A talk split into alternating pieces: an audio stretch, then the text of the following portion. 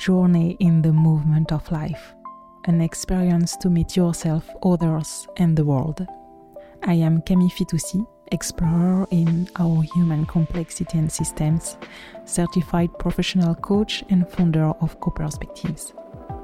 With Move and Meet, let's go together to meet experts in human development and entrepreneurs creating the world of tomorrow.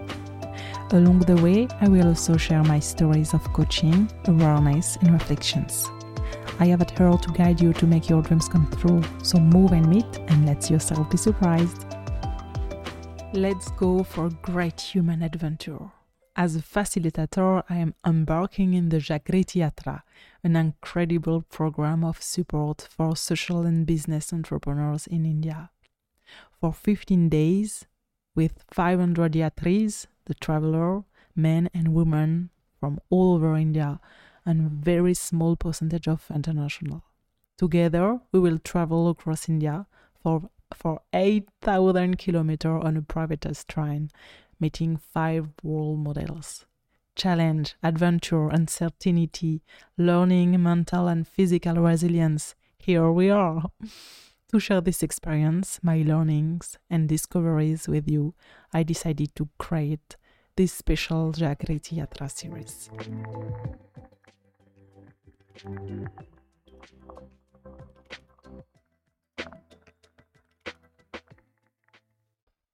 Let's speak about the FOMO, the fear of missing opportunity, and how to let go with the FOMO. It's really an experience I had in the train because it was full of opportunity, business card everywhere, people to meet everywhere, conversation to have, conference to attend. Like the the program was so huge, it was impossible um, to to attend everything. So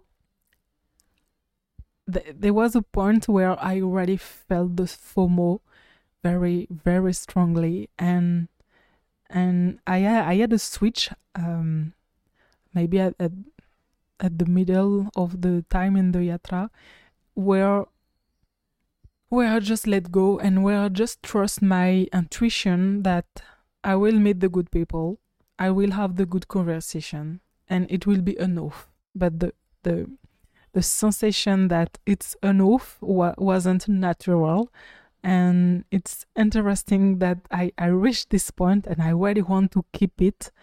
Um, how to enjoy the the situation and feel that it's enough even if there is so much opportunity around. And also, I would like to share about the, the feeling with my relation to time and to action. There was so much solicitation all the time. I felt over solicited, and I couldn't think as much as as I as I used to think before my action. So I just I just do things. I just record a podcast and upload it without even listening it. And i i want to think to say something. I don't think twice before to say something. I just say something. My link to action and to time was so different. I didn't have time to to overthinking than i'm used to i'm used to overthink a lot and i I didn't have time. My thought was useful. I just thought I was always wanted to save time and energy, so I had no time to put my idea in orders a lot. I had no time to synthesize mentally what I want to say. Um, I have no time to think so much with all the complexity I'm used to so uh, I feel more free in my mind in a way.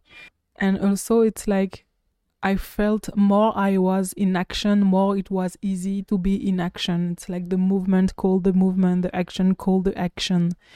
This freedom with time and with being in action, I felt there was no limit. I can go as far as I want directly was totally new for me and I would I really would like to keep that uh, for the future for me.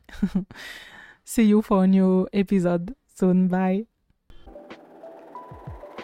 Congratulations, you have arrived at your destination for this episode of Move and Meet. Please share it with two people around you, ask your friends to subscribe, and put a 5 star rating with a comment. That's what keeps the podcast alive.